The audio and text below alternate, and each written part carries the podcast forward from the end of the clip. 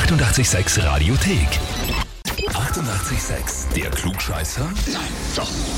Der Klugscheißer des Tages. Und da haben wir heute den Jan aus Fürstenfeld dran. Okay, okay. Servus. Hi. Jan, du wirkst überrascht. Keine Ahnung, warum wir anrufen, gell? Nicht wirklich, ne? Robert und Lena, deine besten Freunde, Ja, haben uns eine E-Mail geschrieben. okay, ja.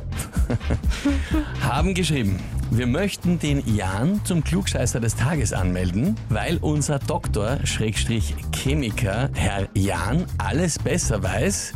Und deswegen ist es hier eine gute Chance, sein Können zu beweisen.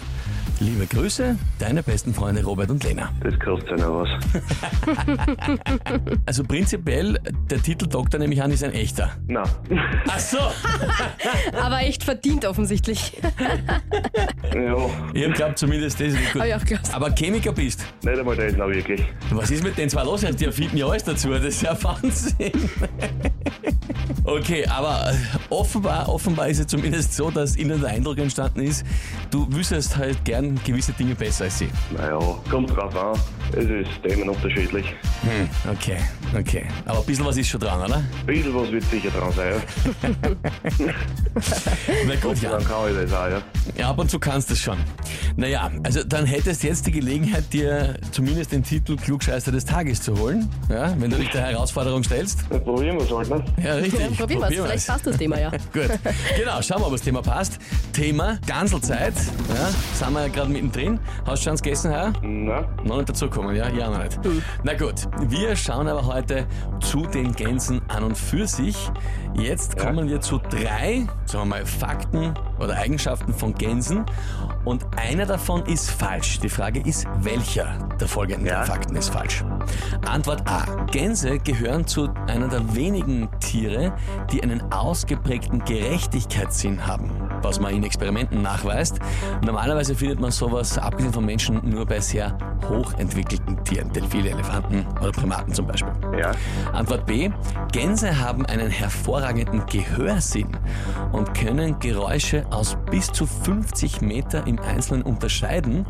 Deshalb gelten sie auch als sehr gute Wächtertiere. Oder Antwort C. Gänse gehen wirklich monogame Beziehungen ein und zwar so weit, dass wenn der Partner, mit dem sie eben bisher immer zusammen waren, stirbt, dann trauen sie lange und bleiben danach sogar alleine.